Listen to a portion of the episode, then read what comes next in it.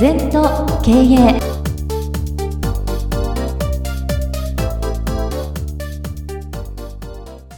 全と経営では皆様からのご感想やご質問お待ちしております。LINE でお友達になっていただきメッセージを寄せください。方法は LINE のお友達検索でアットマーク全と経営アットマーク ZENTOKEIEI と入力してください。お寄せいただいたご感想、ご質問は番組の中で取り上げてまいりますので、どしどしメッセージしてください。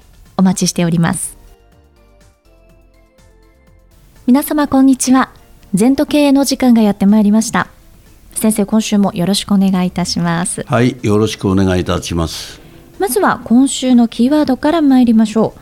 今週はこちらですマーケットとはこだわらないことこだわらなければお客様の事実がわかる。そうねそのプロダクトアウト物ありきっていう考え方と、うん、マーケットインっていう考え方があるんだな。どうしても自分の商品ありきってねプロダクトアウトの考え方なんだよ、うん。はい、だけどマーケットっていうのはやっぱお客様にねどう感じるか。で顧客管理っていうのは本来自分の都合でお客様をグルーピングすることではないんだよな、お客様が忘れてることを我々がねなんかご提案申し上げると、うんうん、お客様も冬になったからこういうものいかがですかとかね。夏を迎えるのにクーラーのクリーニング大丈夫ですかとか、やっぱりこっちからマーケットインの考え方でね、うんうん、呼びかけていく。それとよく売り手と買い手って分けちゃうんだけど全的には分けないんですよ。一体なんだよ、はい、売る方も買う方もお互いにハッピーになればいいんだよな。だから例えばクーラーがの話なら何でもいいけど夏を迎えて快適なクーラーが欲しいわけよ。でこっちも快適なクーラーを提供することがビジネスなんだよな。そうですね。目的が相反するってないんですね、一つになればいいのよ。お客様のニーズシードと我々が提供するものが一つになったらさ、うん、相対だから疲れちゃうんだよ。私は売らんかなとしたことないですよ。どうどうしたらお客様にお役に立てるかなとか、うん、そういうふうに思っていくとだんだんだんだんねあの営業もうまくうまくっていうか会社も良くなりますね。自分の都合でこれ買えこれ買えってもう買わないですよ。そうですね。まああなたも素敵なセーター着てるけどその セーター着てる人に3枚も4枚も同時にセーター着ませんから。そうですね。ないものの方がいいよな、うん、それからそのああなたに適した色のセーターがいいよな、うん、そうですね。するとカラー診断してあげて、うん、あなたはこの色がいいですよって言った方が親切だよね、うん、ただこの色着なさいよりか。そうですね、うん、だからやっぱり何を中心にビジネスの組み立てをするか、それにはねやっぱりこだわんないことですよ。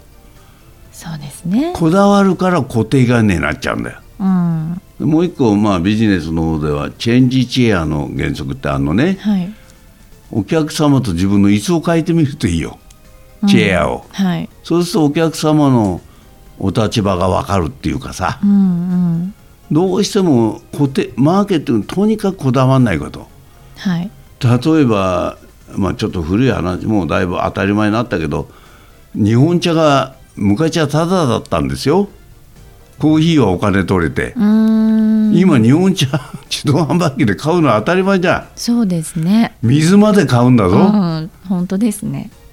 ねえ、全然こだわんないでお茶を瓶に入れて売ろうっていう発想ね、うん、なんでコーヒーが売れてお茶が売れないんだよってこだわってないからだよ。コーヒーは有料で日本茶はタダだっての固定概念だろ、うん、そんなこといくらでもありますようん、まあ表面カルチなんかもみあの水で割ってあカルツウォーター。そうです、ね、水入れただけ直にだから商品ってそうなんだよ、うんうん、こだわらない。高級ライターがあったら100円ライター出してみるとか、はい、うん、なんかね嗜好品があったら健康食品出してみるとか、うん。全然発想のこだわんないといろんなバリエーションが広がるぞ、うんそうですよね。こだわっちゃってんだよ自分の業種業界に、全はこだわりを一切抜きますから、ガラッと変えればいいのよ。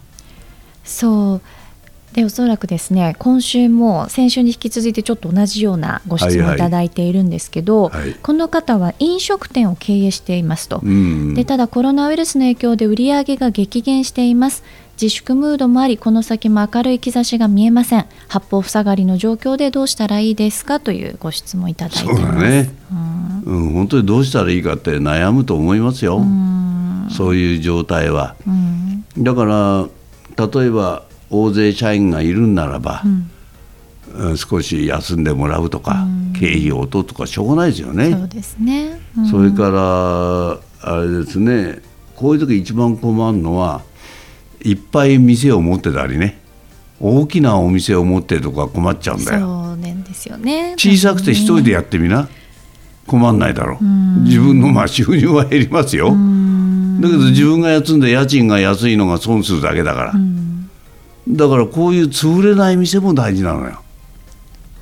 うちのその斜め前にね事務所の前にワインバーがあるけどフランス人がやってんだけど、ええ。奥さんと2人だよなカウンター6人でテーブル4席ぐらいで、まあ、外にちょっとテーブルある。ええ。一人で賄ってるから休んでもいいんじゃないの？それはそれ困るけど、ね売り上げ上がんなくても、だから潰れないっていうことも花からね。うん。もう大会社が潰れてるでしょ？東芝さん日立さんシャープ。うん。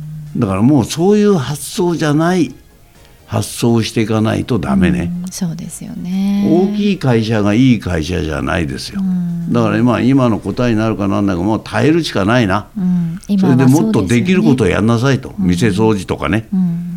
うんどうするのか、はい。でやめんなら早くやめてもう一回小さいコストのかかんない店を出直すと、うん。で今のことから逃げようがないぞ。すぐ新しい業界なんかないよ、そうですね。飲食店は飲食店は永遠だから、うん、たまたまこういう時期もあるだけで、あ頑張ってやっていけばいいんじゃないか？そうですね、神様が教えてくれてる時期だよ。うん、変わりなさいと。その時変われなかったら潰れます。そうですね、はい。ぜひ参考になさってみてください。さあ今週はですねマーケットとはこだわらないこと。こだわらなければお客様の事実がわかる。こちらをテーマに先生にお話を伺ってまいりました。どうもありがとうございました。二度とない人生だから今日も輝いていきましょう